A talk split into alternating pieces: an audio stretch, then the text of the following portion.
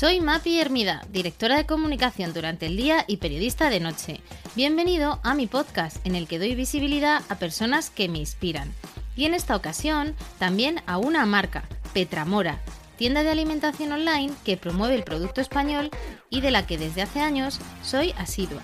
En su dehesa de la Guadaña, en Zamora, se pueden encontrar las mejores carnes y lácteos entre encinas, ovejas o vacas criadas en libertad. Petramora es nuestro mecenas de este capítulo y me hace especial ilusión porque compartimos valores comunes de artesanía, gusto por los detalles y trabajo bien hecho. Podéis beneficiaros de 15 euros de descuento en sus productos con una compra superior a 50 euros con el código MAPIERMIDA en su web petramora.com. Y ahora sí, comenzamos. Hoy tengo conmigo a José Carlos Ruiz, especialista en pensamiento crítico y profesor de la Universidad de Córdoba. Es de esas personas que sigo y leo y que aproxima la filosofía a nuestro día a día, lo cual no es nada fácil. Hola José Carlos, ¿qué tal? Hola, muy buenas, Mapi. ¿Cómo vas? Oye, pues muy feliz de tenerte aquí, de charlar de todo eso que es el pensamiento crítico, eh, pero antes te tengo que preguntar, como a todos los invitados de mi podcast, eh, por una recomendación de un restaurante. ¿Dónde, ¿Dónde come José Carlos y qué nos recomendarías? Bueno, pues aquí en Córdoba principalmente voy al azar, porque es un sitio donde se come muy bien. Eh, no suele haber problemas de sitio en, y los restaurantes tienen nivel. Pero si quieres ir a un sitio con caché, con cierto copete, que tenga una narrativa muy, muy diseñada y muy cuidada, pues te vas a Paco Morales, el dos estrellas Michelin, pero claro, hablamos de un nivel económico alto. Si quieres un sitio eh, más eh, personal y, ¿cómo te diría? Familiar, eh, me gusta mucho, a mí personalmente me gusta mucho y a mi familia, vamos los cuatro miembros a comer una vez al año para celebrarlo a un restaurante que se llama La Cuchara de San Lorenzo. La Cuchara de San Lorenzo, pueden mirarlo en internet en Córdoba, es un sitio maravilloso donde te ponen un arroz eh, meloso con setas increíble eh, y tienen una cocina de una materia prima muy, muy, muy bien cuidada, bien hecha, con mucha sencillez, pero con una potencia de sabor que a mí, me, bueno, a mí y a mis hijos, ¿eh? nos deja a todos patidifusos. O sea que recomiendo la cuchara de San Lorenzo. Venga, pues oye, nos vamos en torno a ese arroz meloso y yo me imagino ahí comiendo contigo y manteniendo esta oh. conversación sobre tu libro Incompletos. Em, te diré que como pues, eh, otros libros de crecimiento personal, eh, cuando lo he leído, esperaba encontrar como una serie de eh, fármacos para el alma, consejos sobre cómo abordar nuestra realidad, pero no, me he quedado como, ostras, es que esto realmente es muy José Carlos, porque esto me deja como, y ahora piénsatelo, ¿no? Y ahora reflexiona aquí te dejo. es que, eh, claro, pero es que es, a ver, tú has, fíjate, has dicho libros de crecimiento personal. Eso es la nueva adjetivación de lo contemporáneo, que pensamos que quizás, fíjate, pensamos que quizá un libro te pueda hacer crecer ah, de manera personal dándote las claves a través de las cuales puedas orientar el proceso eh, de vida, pero yo siempre lo he dicho, es muy difícil que un libro, sea el que sea, ¿eh? Pueda darte el recetario vital sin conocer tu biografía, sin conocer las circunstancias que configuran tu vida, los contextos en los que te vas a desarrollar. Entonces, todos los consejos vitales que vienen de un elemento neutro, como puede ser un libro, eh, tienes que hacerlos tuyos a base de forzar mucho tu mecanismo interno para encajar en el consejo. Entonces, vas de lo propio a lo genérico, ¿no? Cuando en realidad eh, casi todo lo que funciona en el tema de cambio de identidad tiene que ser un convencimiento que parta de lo propio hacia lo propio y que esté en el mecanismo de proximidad. Mis libros tienen mucho que ver con las diagnosis, no tienen que ver con las soluciones.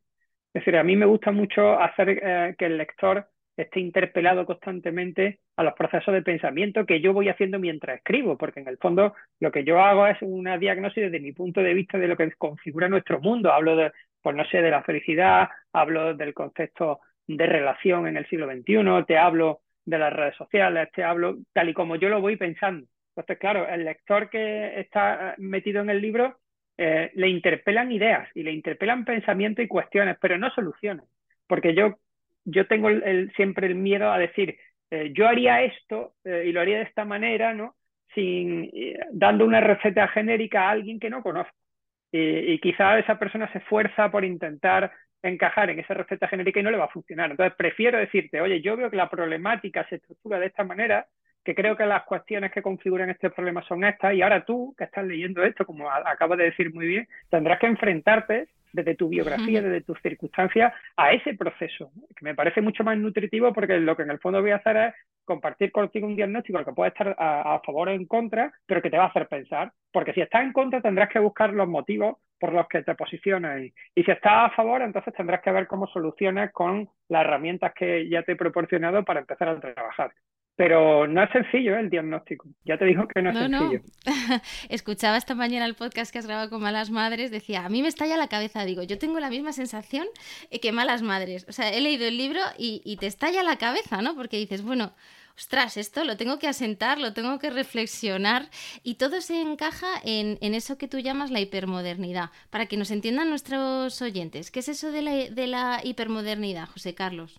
Bueno, es un calificativo que se le da al tiempo contemporáneo. Desde el punto de vista de la filosofía, eh, hubo un tiempo en el que se hablaba de la posmodernidad y se quedó ese relato de la posmodernidad que era ya se ha acabado el ciclo de la modernidad, ha llegado la posmodernidad donde todo se rompía, se desestructuraba. Bueno, pues ahora en la época hiper, que esto pertenece a un filósofo francés que se llama Gilles Lipovetsky, que habló de la hipermodernidad, si mal no recuerdo, en el 2010, lo que viene a decir que es una época en la que todo se ha multiplicado de manera exponencial. Hiper significa mucho. Entonces, ya no se trata de que tengas que hacer una elección entre cuatro o cinco carreras, ahora hay mil millones de grados a los que elegir, ya no se trata eh, de que tengas que elegir entre 10 o 15 cereales, hay 50 millones de cereales, o no se trata de elegir entre una actividad gimnástica o dos para quemar calorías, hay 50.000 y así todo. Es decir, hemos entrado en una lógica de lo hiper, ¿no? Todo tiene que ser hiper seductor, las experiencias que uno tenga a nivel personal tienen que ser hiper satisfactorias y todo se espera en el grado superlativo. Es decir, nos exigen desde el plano de sujetos consumidores, consumidores de experiencias, consumidores de materiales, consumidores de emociones a través de las relaciones personales, nos exigen que todo esté en ese grado hiper, ¿no? Entonces, claro, la presión a la que se somete al sujeto contemporáneo en esta hipermodernidad es terrorífica, porque si no te paras a pensar si no jerarquizas la vida, si no pones un orden diciendo, vamos a ver, para mí hiper, hiper, hiper, hay una o dos cositas en la vida que tengo que cuidar mucho, ¿no? Y el resto no son tan hiper. O sea, puedo desprenderme de muchas de las cuestiones y no tengo que ir ni con esa ansiedad, ni con esa presión a todos los focos a y por haber, ¿no? Porque en ese proceso, eh, lo hipermoderno sí va a seguir empujando desde todos los frentes a un sujeto que si no toma las riendas de su criterio, pues em, empezará a pensar que tiene que conseguir la mejor elección posible en todas las facetas de la vida.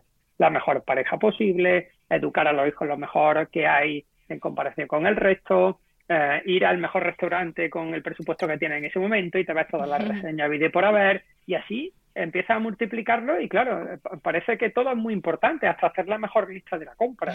Y entonces sabes que cuáles son los ingredientes de ese eh, eh, elemento que quieras echar en la cesta, cómo influye en tu dieta, y cuando quieres quemar calorías, pues te lees cuáles son las, si voy a hacer este ejercicio, este otro, y te pones, y todo va así, ¿eh? Si te das cuenta, hemos entrado en una lógica eh, hiper en torno a las cuestiones vitales que a mí personalmente me, me causa un desasosiego enorme porque lo veo que se ha quedado instaurado en, lo colectivo.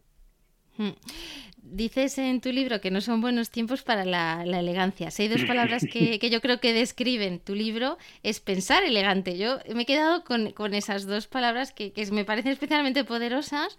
¿Qué es eso de pensar elegante? Pues mira, ese, eh, quería recuperar el término de la elegancia porque llevaba como 15 o 20 años que no había leído nada de la elegancia, no había escuchado la palabra elegancia. Eh, las nuevas estéticas que rodean lo contemporáneo cada vez me parecen menos elegantes, pero las nuevas éticas y los comportamientos tampoco me parecen elegantes. Entonces, bueno, llevaba un tiempo diciendo, he trabajado el pensamiento crítico en mis libros anteriores, doy clase a, los futuros maestros sobre cómo configurar los elementos del pensamiento crítico en el aula, etcétera, etcétera. Y al final decía, bueno, una vez que esté asentado en los elementos del pensamiento crítico, cómo se configura, cómo se lleva bien, tiene que haber una especie de em, ideal del pensamiento crítico, es decir, lo máximo. Entonces, a partir de ese ideal diseñé el pensamiento elegante. El pensamiento elegante, digamos que es el culmen de un buen pensamiento crítico. Una persona que tiene esa capacidad de análisis crítico bien sedimentada en su identidad, en su identidad, ¿no? Eh, es alguien que ya es capaz de elegir bien. Elegante viene del latín, eligere. Eligere significa elegir. Entonces, el pensamiento elegante o el sujeto elegante es aquel que sabe elegir en todas las circunstancias de la vida, no solamente a la hora de comprar, sino también en el plano de las relaciones personales, en el plano de las relaciones sociales, en las relaciones políticas, que sabe elegir también a nivel propio aquello que le satisface y lo tiene claro. Es decir, un sujeto elegante es un sujeto integral que ha alcanzado, digamos, el cenit o el culmen de los procesos de elección, teniendo en cuenta que somos individuos arrojados a este mundo de, opciones infinitas donde saber elegir es de lo más importante que hay ahora mismo.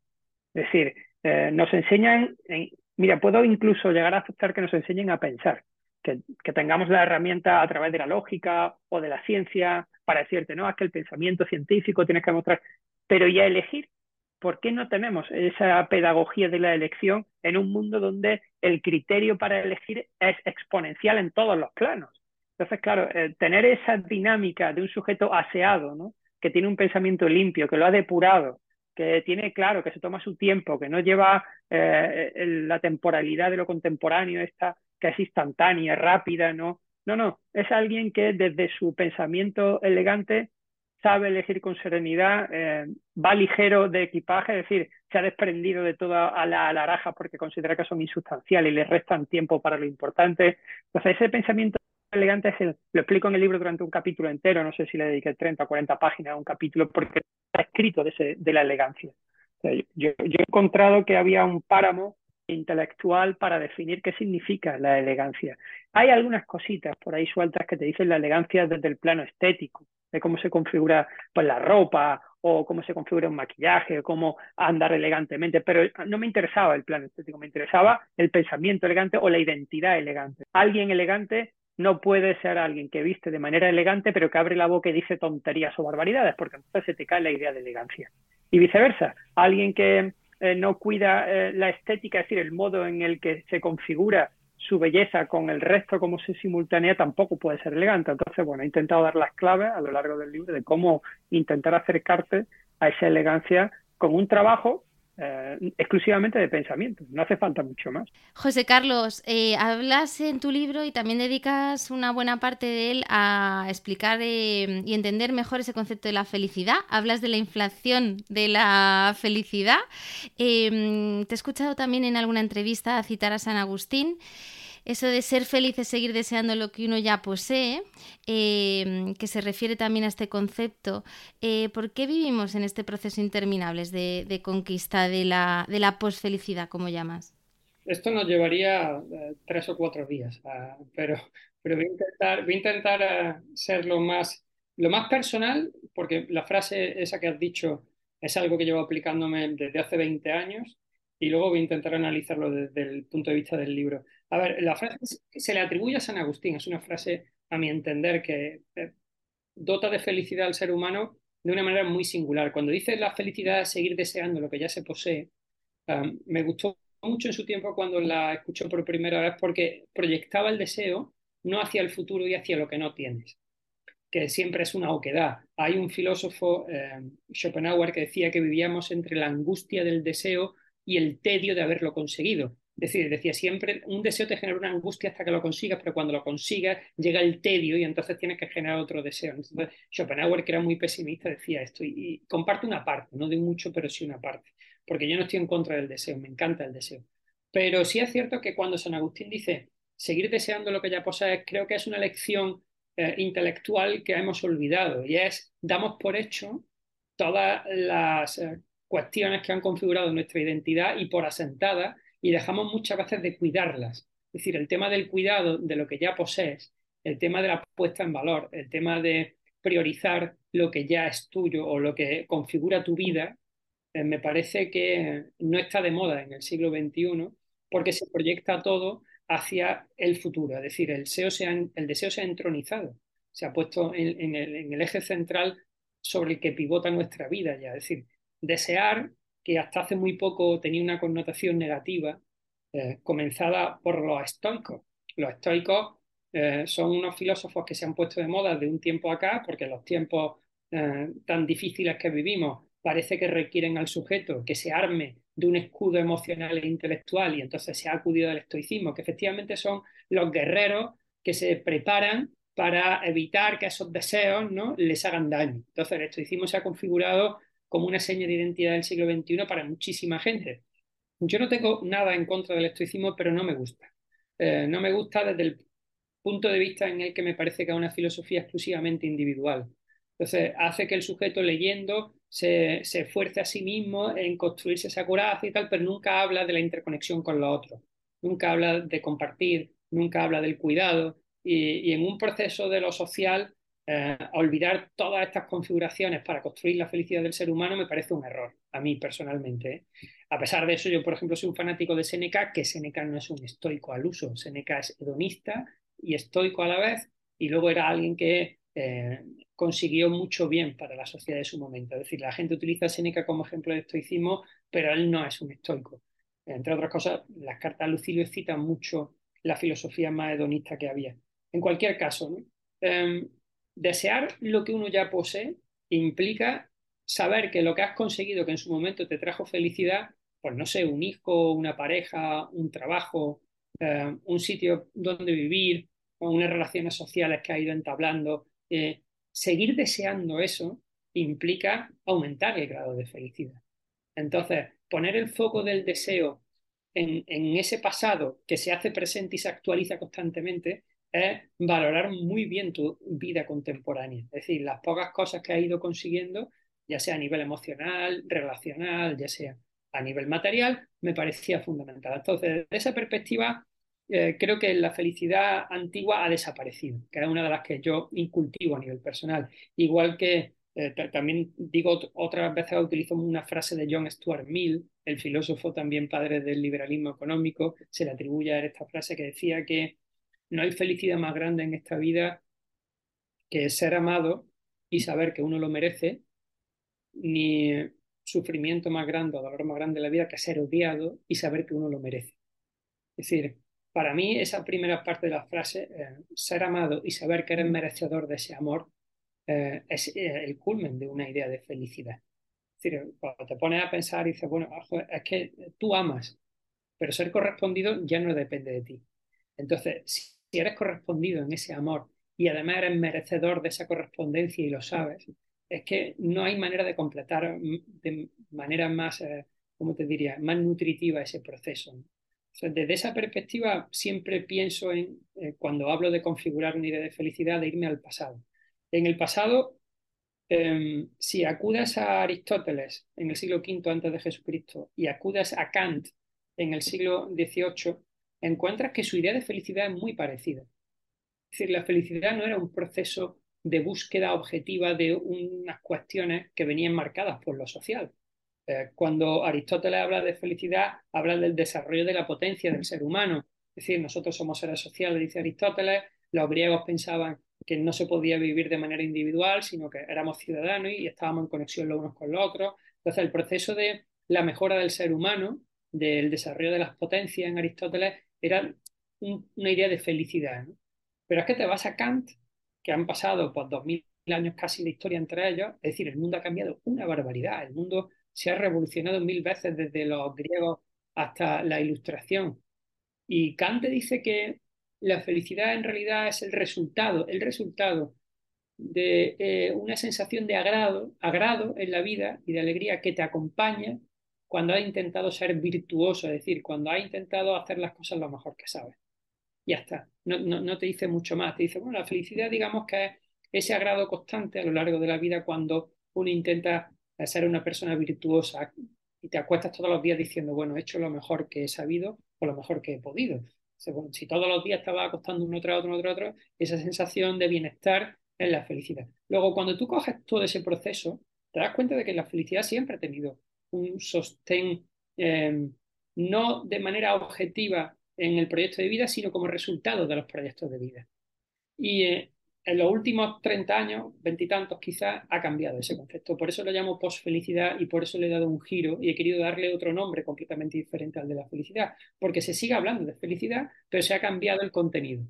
Es decir, puedes utilizar el mismo continente como concepto, pero lo que has cambiado es el contenido de manera bárbara. Y ese contenido viene, eh, como te diría?, contaminado por un proceso productivo donde la felicidad se asocia al plano laboral y al desarrollo del sujeto en su elemento vocacional eh, como elemento productivo. Ya se le ha olvidado la parte de eh, ese resultado vital y ahora se convierte en un objetivo vital. Para el, sujeto contemporáneo, la felicidad es un objetivo, no es un resultado. Entonces, ese cambio tan radical me parecía que había que marcarlo de alguna manera en la obra. Eh, lo he estado haciendo en los dos últimos libros míos, en Filosofía ante el desánimo, que también era un libro que hablaba de ese desánimo que iba inundando al ser humano sin darse cuenta, y este último, donde digo, bueno, pues ya no se puede llamar felicidad, llamémoslo de otra manera para que la gente no se confunda. Porque si tú piensas que la felicidad es el éxito a nivel laboral y encontrar un trabajo que te entusiasme para no sentir que trabajas y que produces 24 horas sobre 24 horas porque eres feliz en ese proceso, estás olvidando cuidar los otros aspectos de la vida que están en el plano de lo personal. Y en el plano de lo personal era donde hasta hacía muy poquito se desarrollaba la felicidad del sujeto. Es decir, en sus ocho horas libres, en sus ocho horas de descanso, donde tú configurabas ese ámbito de felicidad, en tu tiempo libre, en tu ocio, en tu ocio los latinos dijeron el negocio, en ese sentido, dijeron con una sola palabra la cosa más maravillosa del mundo, el negocio, el nec otium, la negación de tu ocio. Ahora lo que te dicen es convierte tu negocio en tu pasión y que tu pasión te lleve 24 horas al día. Y a partir de ahí verás que feliz eres porque nunca más irás a trabajar. Y dice, no, claro, no irás a trabajar, pero tampoco tendrás ocio. No tendrás desconexión, no tendrás cuidado de los tuyos, no tendrás eh, tiempo desestructurado, no tendrás aventura en el sentido de dejarte llevar sin una agenda. Claro, todo eso se pierde por el camino, pero la gente ya no lo echa en falta porque ha comprado el discurso de que la felicidad se proyecta exclusivamente en el plano de la identidad laboral. El sistema ha conseguido muy bien diseñar todo un armamento eficaz y útil para vender esta idea. Y está calando muy fuerte, está calando muy fuerte en la gente que ha dejado de cuidar eh, los círculos de proximidad eh, y, eh, el tiempo de ocio para proyectar su tiempo de ocio en un tiempo productivo, para sacar el máximo rendimiento de su tiempo libre, para ver qué puede hacer más para mejorar esa productividad. Y lo vemos constantemente en, cualquier actividad de tiempo libre que hagamos. decir, ya no salimos a correr para hacer deporte, salimos a correr para mejorar el kilómetro, ya sabemos si somos supinadores o pronadores con la zapatilla, si juega al pádel, sabe cuál es la raqueta más importante, de qué está hecha el foam, la presión, cuál es la mejor bola, en fin, la gente ha profesionalizado su ocio hasta el extremo de llegar a, no disfrutar de dejarse llevar en su ocio sin ninguna expectativa, sino simplemente por el deleite. bueno, yo critico mucho esta jerarquía del deseo porque creo que hemos perdido la capacidad de, de disfrutar de la vida. Es decir, estamos perdiendo los placeres de la vida y lo estamos sustituyendo por y, el deseo está siempre activo, pero el placer que tiene mucho que ver con, con la repetición, con el ritual, con la falta de estructura temporal, el, olvidarte ¿no? de, ese cronos, de ese dios del tiempo que va avasallando constantemente y no puede frenar. Es decir, somos seres, a mi entender, quizás menos gozosos. Estamos más angustiados, más ansiosos, somos el país número uno en consumo de ansiolíticos y antidepresivos del mundo, que se dice pronto en el 2022. bueno, creo que este libro, eh, ese concepto de felicidad, lo que intenta es decir a la gente, oye, ten cuidado, no lo llames felicidad, llámalo de otra cosa. Yo lo he llamado post-felicidad porque no existía ese término y, me parecía que era interesante decir, oye, esta es otra cosa. Se parece, te la pueden vender como tal, pero no es la felicidad eh, que durante 2500 años la humanidad ha estado cultivando como un encuentro en la vida, un resultado, porque en realidad nuestro objetivo en esta vida tiene mucho que ver con la construcción de una vida. Tú tienes que construirte la vida, ¿no? Pero si todo lo enfocas a ser feliz y no has definido la felicidad desde tu ámbito de proximidad, pues tendrás muchos problemas. De hecho, hablas del síndrome del bienestar, José Carlos, eh, de ese incansable empeño por estar, sentirte cada vez mejor. Eh, ese eterno proceso de, mejora eh, y, lo siento, pero es que me lleva a preguntarte, ¿no? y entonces, ¿Qué, hacer frente a esto? ¿no? Eh, ¿Cómo trabajar esa reflexión, ese pensamiento crítico? Eh, ¿Por dónde empezar? ¿no? Eh, a lo mejor no nos puedes dar las soluciones, pero sí decir, oye, de momento enterarse, darse cuenta de que esto está ocurriendo, de que esto es así, percibir este tipo de realidad de la cual a lo mejor no éramos tan conscientes y luego, ¿qué recomendarías? Bueno, si consigues ya darte cuenta de esto, me parece que has avanzado muchísimo. Pero pero es verdad que no hay que hacer grandes cosas. Yo no es que recomiende algo excepcional. no se descubre eh, la rueda a esta altura de la vida ya. Eh, creo que hay, hay cuestiones muy personales que se pueden llevar al plano de lo cotidiano que hemos perdido. Yo, yo en algún momento he hablado de la necesidad de recuperar las rutinas, los rituales especialmente. Hay una denuncia desde el plano de la filosofía en los últimos años de la pérdida del ritual como un elemento de cohesión del sujeto con los suyos. Si nosotros somos seres sociales, si olvidas la sociabilidad, si la dejas a un lado, si la retiras, estás perdiendo una señal de identidad que te constituye como persona. Entonces, en un mundo de redes sociales donde tu avatar se lleva una parte de tu tiempo y de tu atención y estás cuidando un yo digital, estás, estás restándole tiempo al cuidado de los yo real que están al lado tuyo. Y esto eh, no favorece ese bienestar del que tú me has hablado, porque el concepto de bienestar eh, en el siglo XXI parece que se configura solamente desde eh, el individuo. El individuo es, es, una fantasía, no existe. El individuo es el resultado de un núcleo social que constituye no solamente el modo en el que habla e interacciona, sino muchas de las ideas que tienes que están filtradas. Es decir, si no nos damos cuenta de que el proceso de cuidar y ser cuidado es elemental en la configuración de esa felicidad, estamos perdidos. Por eso cuando hablo de la recuperación de los rituales, si queremos sentirnos bien, y te voy a poner un ejemplo para que todos los oyentes lo entiendan, em, cuando tú estás dentro de tu casa y estás con tu grupo familiar, yo por ejemplo pues, con mi hijo y mi mujer, nosotros tenemos rituales aquí que solamente se tienen dentro del hogar y, em, y, que te relajan mucho. Tú imagínate pues, que por lo que sea ponemos los pies encima de la mesa para ver la televisión. Pues tenemos ese ritual y nadie eh, te, sientes tranquilo, no te sientes juzgado por nadie, no tienes ningún criterio moral que te diga que los pies no, porque hemos llegado a un ritual de esa manera, o comemos y, alguien cada semana pues eh, rellena el agua, eh, quita la comida, la vuelve a poner y cuando terminan de, de comer, pues friga la cocina. Y cada semana se va turnando y tenemos un ritual y nadie se queja y todo el mundo está organizado. Y son rituales muy personales, quizás, pues cómo se plancha, a qué hora, eh, qué tipo de música se escucha, cómo se escucha, si tenemos el ritual de ver la serie de televisión por la noche o no, y comiendo palomitas, pues no sé, por ejemplo, con chocolate. Pues bueno, y todas estas cosas que hacen, bueno, pues son rituales dentro de un ámbito personal que solo se hacen en esa comunidad. Entonces, cuando la comunidad tiene un ritual, tiene una relajación enorme en el concepto de bienestar porque la comunidad selecciona el ritual en el que se siente a gusto todo el mundo. Y como te sientes a gusto, sabes que no hay un juicio sobre lo que estás haciendo, no hay un juicio moral. Así es que la desconexión en esos rituales es maravillosa para hacer piña, para hacer comunidad y para el bienestar del sujeto. Pero ¿qué pasa si ahora, dentro de esa microcomunidad, tú haces que cada uno tenga su pantalla para interactuar con su yo digital con otros yo digitales que no están allí en ese momento? Pues rompes los rituales y los sustituyas por ceremonias que cada sujeto tiene que hacer. Entonces, si dentro del salón de mi casa mi hijo está cada uno con su móvil, mi mujer con su tablet y yo con mi tablet, cada uno interactuando en su mundo digital, no estamos haciendo ningún ritual, sino que estamos en un proceso que genera una tensión porque estoy interactuando con otros que me pueden criticar, censurar, tengo que tener mucho cuidado de lo que publico, tengo, estoy empezando a consumir cosas que publican los otros que me pueden generar animadversión, envidia, etcétera, etcétera. Es decir, rompemos una rutina de bienestar y la sustituimos por una rutina tensionada que se convierte en algo que no genera eh, bienestar en el sujeto.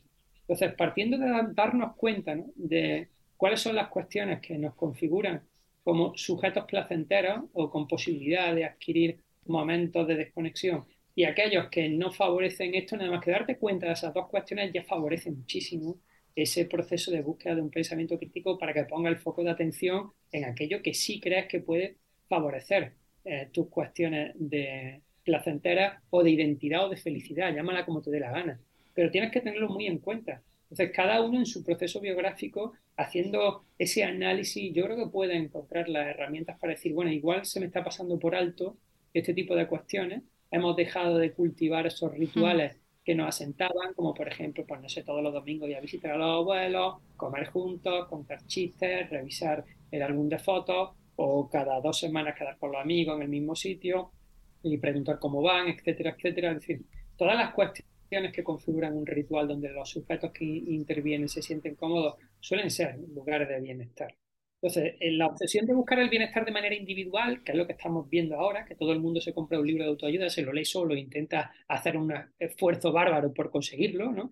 que tiene mucho que ver con ese estoicismo, a mí me parecen un poco peligrosos.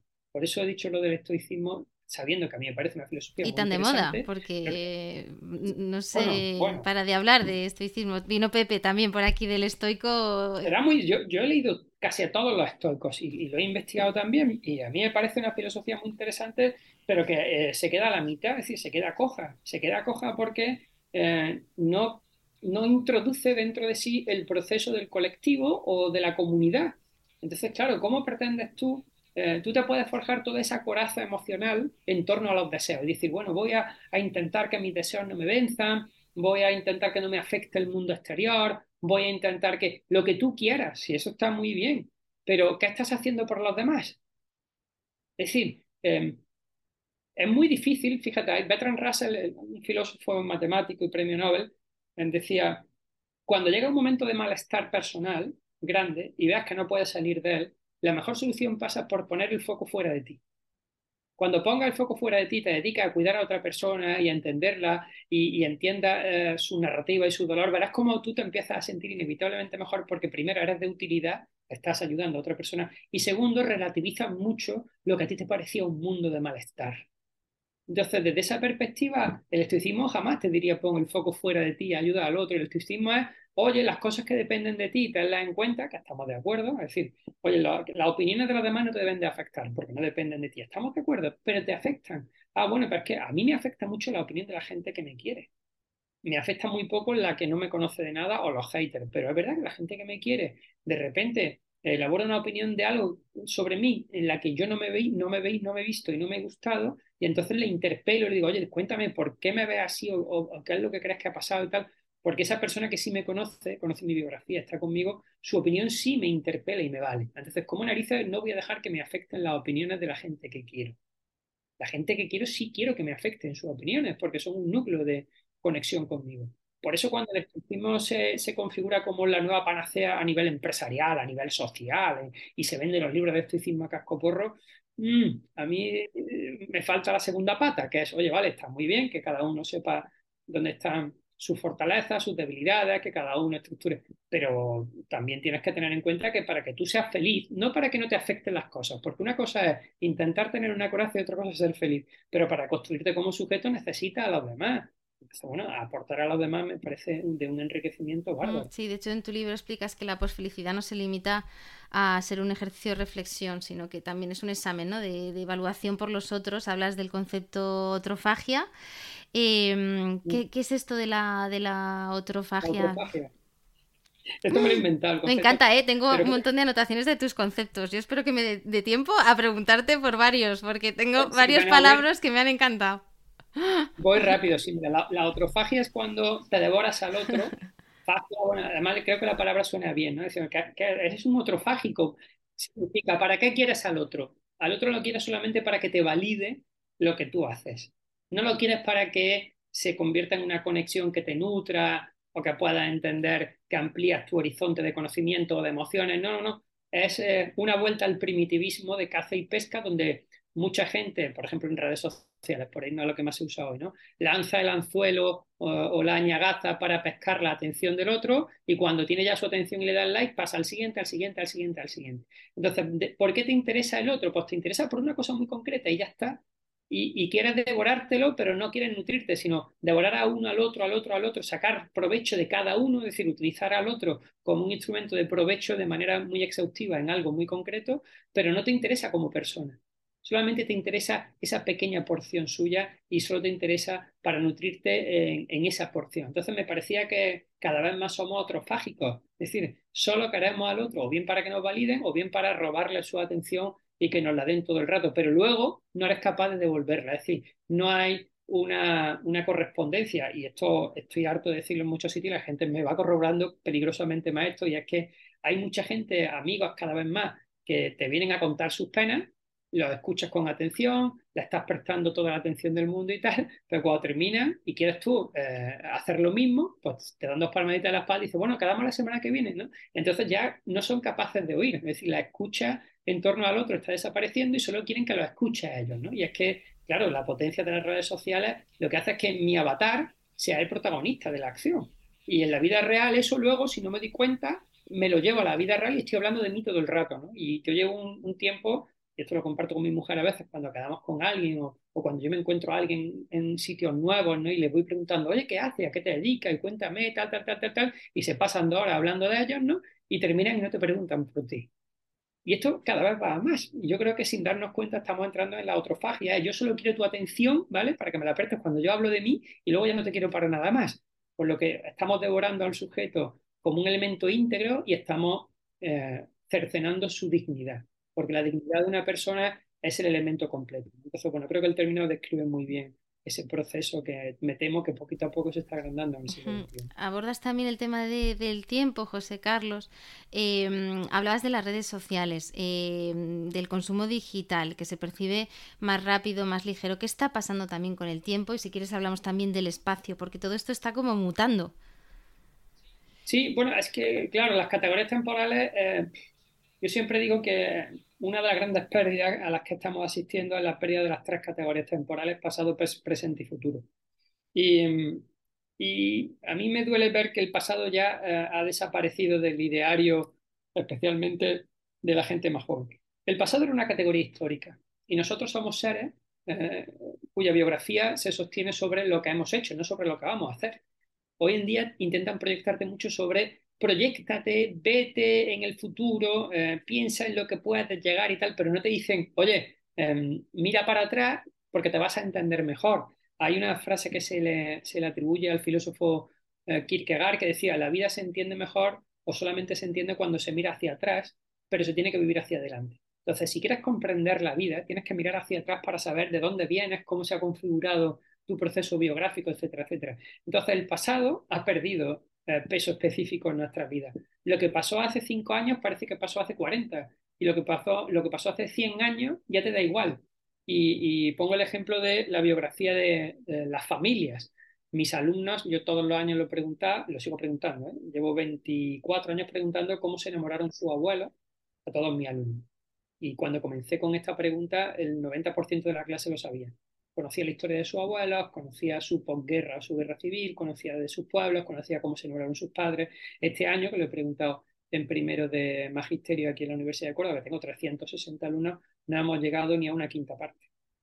¿Eso qué significa? Pues que el relato biográfico del pasado, de tu vida, de tu familia, de tus abuelos, ya no interesa. Ya no existe esa conexión donde tú te reconozcas en una herencia de valores, en una herencia de visión de vida, que procede de un proceso biográfico donde todo el mundo ha compartido ese pasado y se va relatando. Cuando existían los álbumes de fotos, todas las navidades se abría ese álbum de fotos y toda la familia contaba la misma historia la misma fotografía, pero había alguien que siempre te la contaba de otra manera, alguien añadía un detalle, es decir, hacíamos procesos biográficos sobre el pasado del álbum de fotos que te enseñaban porque era un elemento muy preciado para recordar. Recordar es una palabra tan bonita que significa, si te vas a la etimología, Recordar significa volver a pasar por el corazón, de cordis, de corazón. Y el recuerda cuando vuelve a pasar algo por el corazón. Y desde esa perspectiva hemos perdido el pasado como categoría. Es decir, la gente no pone en valor. Por eso al principio de esta conversación te he dicho que me gusta mucho la definición de felicidad, esa de, de seguir deseando lo que uno ya posee, porque significa que el pasado lo tiene actualizado constantemente. Y luego el futuro, antes era una categoría que se controlaba con cierta serenidad porque se podía más o menos anticipar. A mí me decían, si tú has estudiado una carrera, encontrarás trabajo. entonces era un lugar luminoso, siempre era un sitio por construir donde teníamos un montón de ilusión al, momento de estar trabajando en el presente. Era un sitio que parecía que iba a ser mejor que el presente. Entonces, cuando tú educas a toda la generación diciendo, si te esfuerzas, si construyes tu proyecto vital de manera eh, serena y tal, te va a ir bien en la vida, que es lo que te decían, ¿no? Y luego lo conseguías, pues encontrabas que el futuro siempre es un lugar maravilloso para estar. Hoy el futuro se está dibujando desde una perspectiva muy negra, en todos los sentidos. No hay un periódico que abra, un telediario, un comentario con un amigo tomando una cerveza que te diga. La cosa está fatal.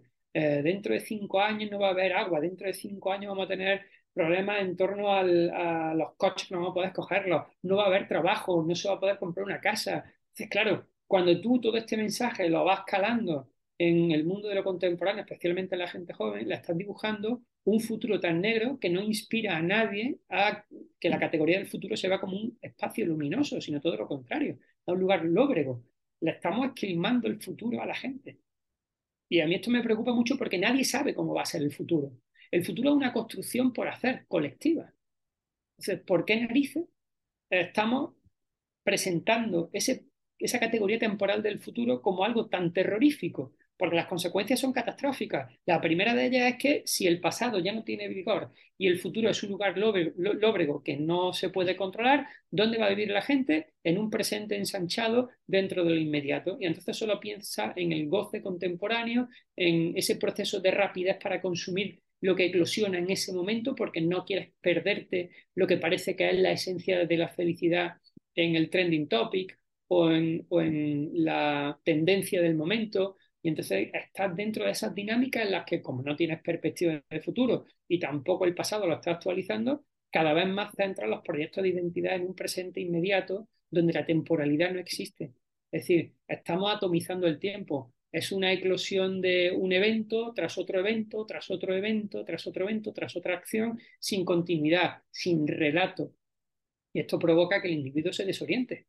Es decir, hay una desorientación personal y colectiva bárbara, pero personal hay un montón de gente desorientada, no saben qué hacer con su vida, no tienen el relato de la identidad construido, tienen serios problemas de dónde encontrar cobijo a nivel emocional o a nivel intelectual o a nivel laboral. Y claro, eh, creo que estamos haciendo un flaco favor el hecho de haber esquilmado esas categorías temporales, ¿no? decirle a la gente, oye, pues es que el futuro está muy mal y el pasado ya no sirve para interpretar el presente porque las nuevas tecnologías han cambiado todo. No, perdona, las tecnologías son herramientas, pero no son sustancias de cambio. La sustancia de cambio está en tu proceso biográfico. Y si la usas mal, pues entonces la tecnología se ocupará de construir tu proceso biográfico. Pero si la usas con criterio, la tecnología te ayudará en tu proceso biográfico. Entonces, claro, esa perspectiva me preocupa mucho, ¿no? Porque la temporalidad se ha roto. Es decir, que mm, lo cuento al principio del libro, cuando hablo de la elegancia, no sé si recuerda, hay una frase de Giorgio Agamben que dice que cuando una mujer entraba en el siglo XIX en un salón y era muy elegante, todo el mundo decía, ella es contemporánea de todo el mundo. Decía, qué bonito, ¿por qué? Porque todo el mundo aspiraba a esa elegancia, todo el mundo aspiraba eh, indistintamente de su clase social, de su cultura, todo el mundo miraba a una persona elegante y se reconocía en esa persona y aspiraba algún día a alcanzar esa elegancia. Eso ya ha desaparecido ha desaparecido porque ya no hay contemporaneidad. Ahora todo el mundo eh, rompe lo contemporáneo, que es un hilo temporal que nos unía a todos y todos compartíamos esa mirada hacia ciertas cosas. Eso se rompe y la gente eh, actúa de manera simultánea. El tiempo funciona simultáneamente, que significa hago las cosas a la par que otros las hacen, pero no junto a otros, sino a la par. Si todo el mundo hace esto, yo también lo hago y hago un proceso mimético, pero no con ellos, sino que simultaneo los procesos con lo que vamos eclosionando periodos, pequeños momentos atomizados de tiempo sin conexión ninguna con, el resto. Eso hila con tu concepto de indigencia mental, otro de los palabras que tengo identificados del libro. Em, ¿Qué rol juega efectivamente esta imitación, especialmente ¿no? en el mundo digital? Mm, es que el proceso de indigencia, bueno, el, término indigencia mental em, me vino porque me parecía muy muy, como te diría, muy plástico cuando alguien lo lee, identificarse rápidamente. Súper ilustrativo, sí, sí, sí. Porque tú dices, bueno, el indigente es esa persona que sabe que no tiene recursos para sobrevivir, es un indigente, está en la calle, pero lo sabe, el indigente sabe que es indigente.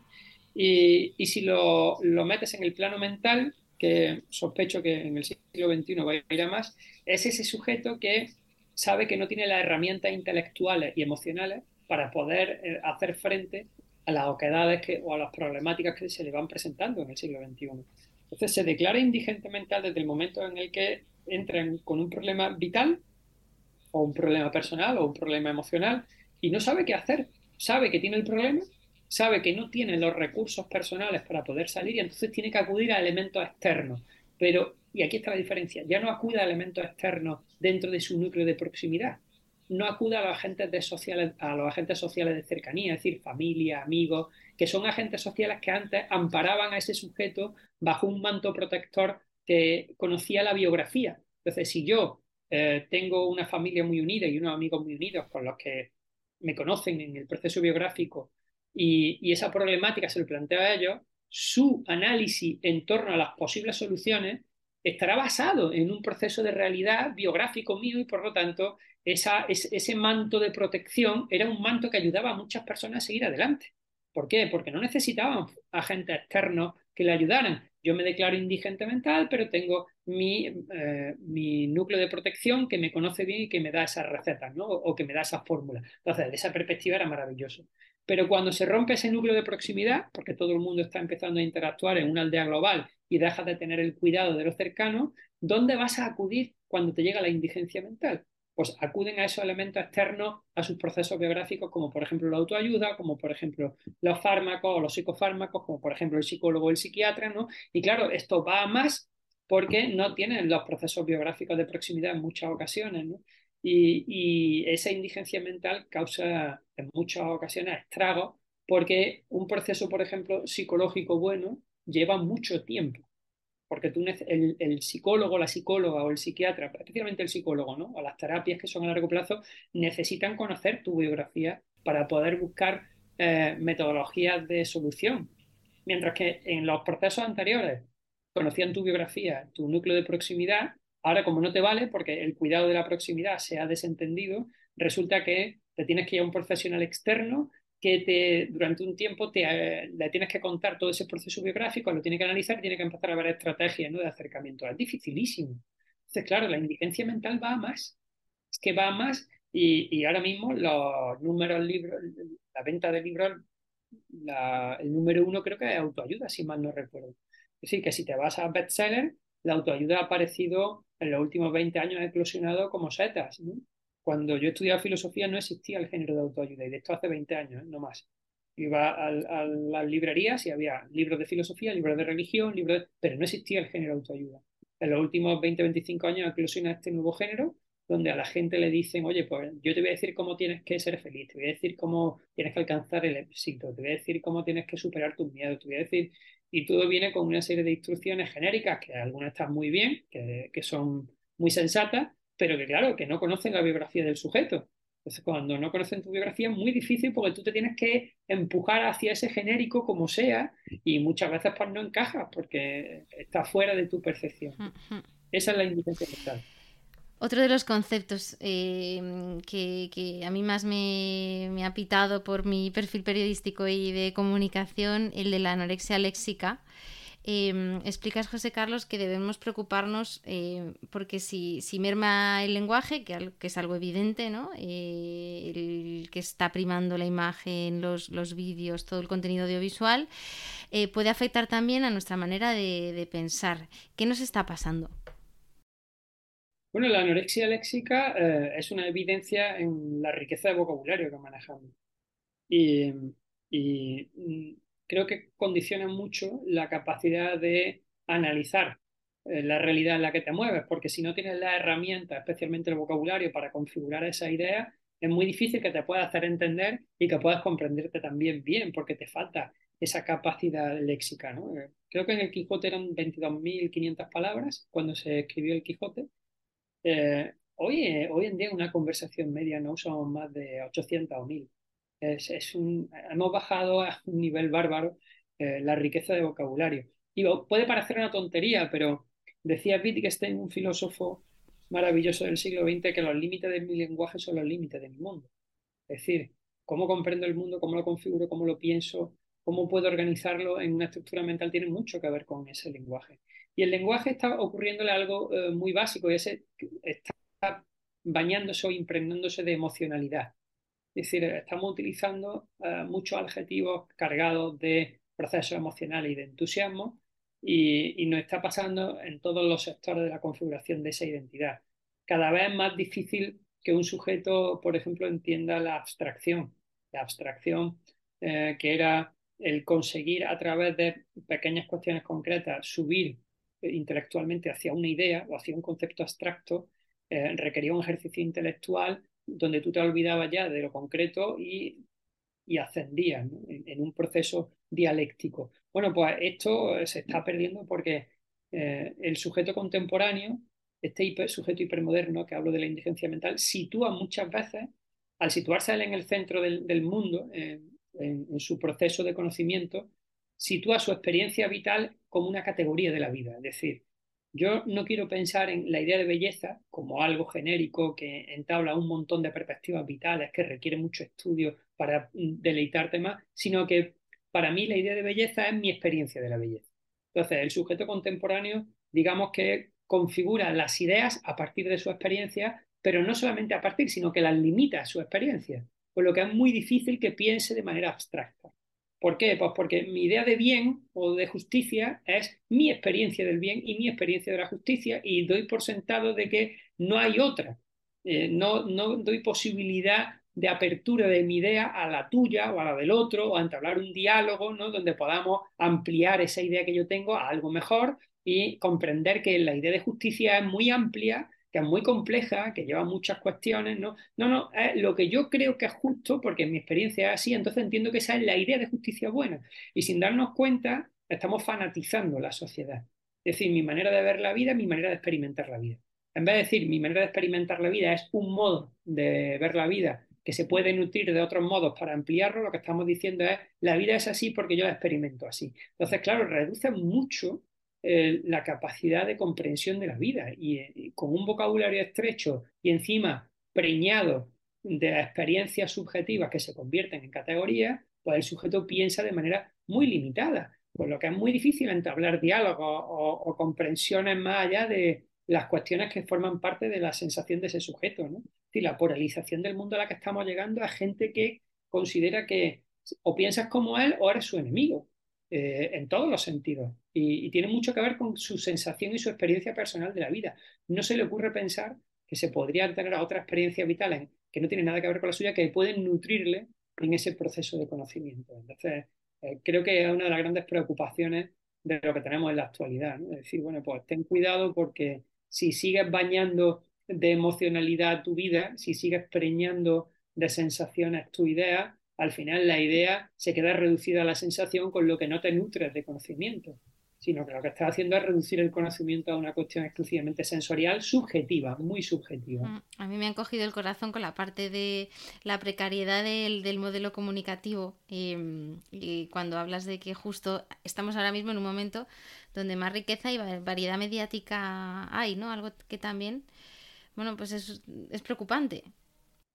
Hombre, es que es, paradójico que en el momento en el que más medios de comunicación se pueden utilizar con distintas narrativas, además, es decir, que te dan una riqueza para eh, diseñar modelos divergentes de comunicación, resulta que cada vez más homogéneos los procesos de comunicación. O sea, lo que al principio, yo esto lo he llamado ontología emocional, es decir, las emociones han ocupado el, marco principal de nuestra vida. Y claro, parece que es todo muy sencillo porque se reduce a algo que como yo lo siento, se convierte en algo sencillo y ahora transmitir esa emoción cada vez es más sencillo porque todos los medios de comunicación han configurado herramientas para que se comunique rápidamente la emoción.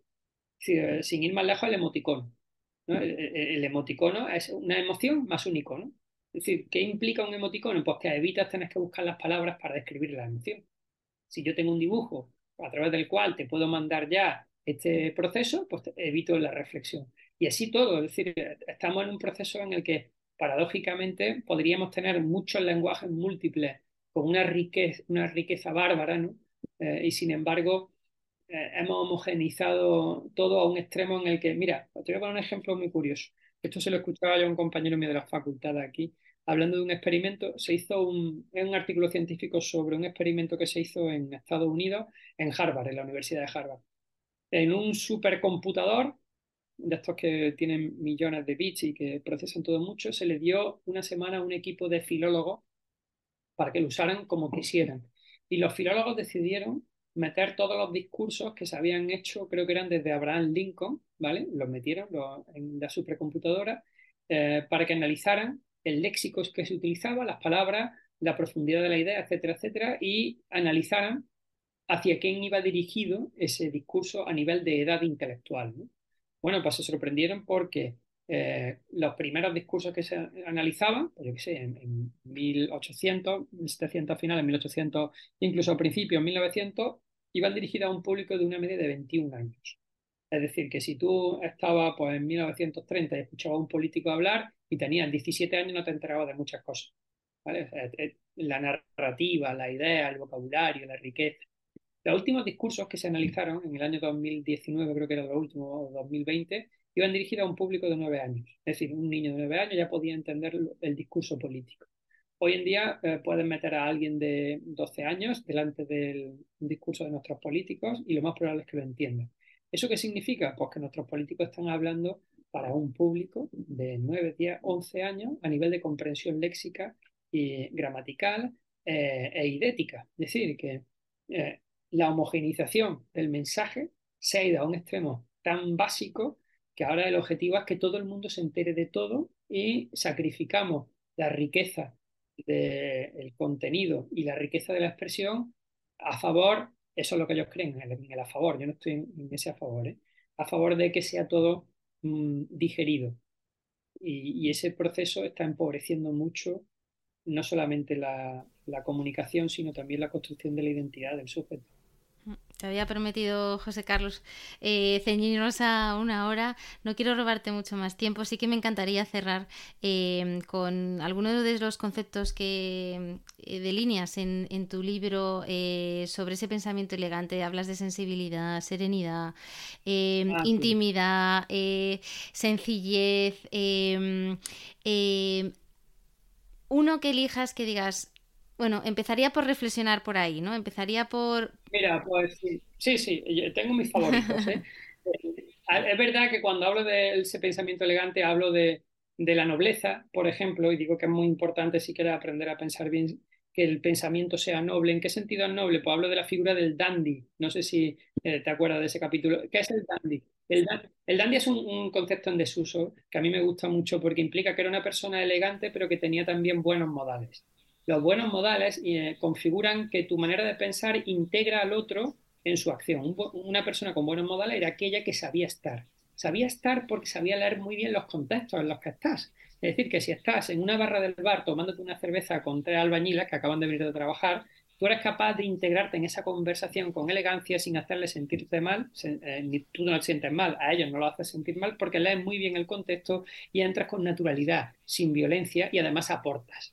Entonces, ese saber estar que lo haces con unos albañiles que vienen de trabajar cansados y toman una cerveza y tú eres capaz de estar ahí, también lo puedes hacer con un catedrático de universidad en una ceremonia de doctorado donde tienes que hablar de otras cuestiones y sabes estar y tienes esa riqueza de tener la elegancia suficiente para no hacer que el otro se sienta incómodo o mal, sino todo lo contrario, y favorecer ese proceso de comunicación. Eso tiene mucho que ver con la nobleza. Pero luego también hablo de la, del adorno, la, necesidad de adornar la vida, y, un sujeto elegante eh, se distingue por el adorno. Tiene una esencia que ha cuidado mucho, pero en el detalle del adorno está la base de esa elegancia. Y luego también al final hablo de eh, el aseo, un pensamiento aseado, eh, que tiene mucho que ver con la limpieza y la curiosidad. Cuando uno asea algo y lo limpia, eh, habla de lo curioso que es. Yo no sé si esto lo has escuchado tú alguna vez aquí, pero aquí cuando los niños pequeños están haciendo algo de manera muy detallada, con mucho y se dice, oye, mira qué curioso es el niño. Mira qué curioso es, qué significa. Qué curioso es que cuida el detalle que quiere saber más, eh, porque la curiosidad tiene mucho que ver con el cuidado. Es decir, comparten la raíz, ¿no? El, la persona cuidadosa es la persona curiosa, que quiere conocer. Entonces, la parte más importante del conocimiento elegante está en el apetito por conocer eh, de manera curiosa. Es decir, el sujeto elegante es aquel que siempre quiere conocer y va con cuidado en ese proceso, porque cuida el conocimiento, pero cuida también el objeto al que se dirige, ¿no? Porque lo trata con, mucho, con mucha curiosidad, quiere saber más, ¿no? Entonces está abierto en ese proceso de conocimiento. Yo creo que con esas señales puede alcanzar. Pues nos quedamos. Aquí, desde luego, que hay una que se queda con muchísima más curiosidad por saber. Te seguimos desde este otro lado. Cierro con una frase tuya. Tenemos la obligación moral de pensar y de hacerlo lo mejor que podamos. Bueno, pues eh, ahí seguimos y gracias José Carlos por haber estado con nosotros. Gracias a ti, Mapi. Un fuerte abrazo. Si eres una empresa o una marca y quieres ser mecenas de este podcast, tienes toda la información en la sección de contacto de mi web www.lagastronoma.com. Hasta la próxima.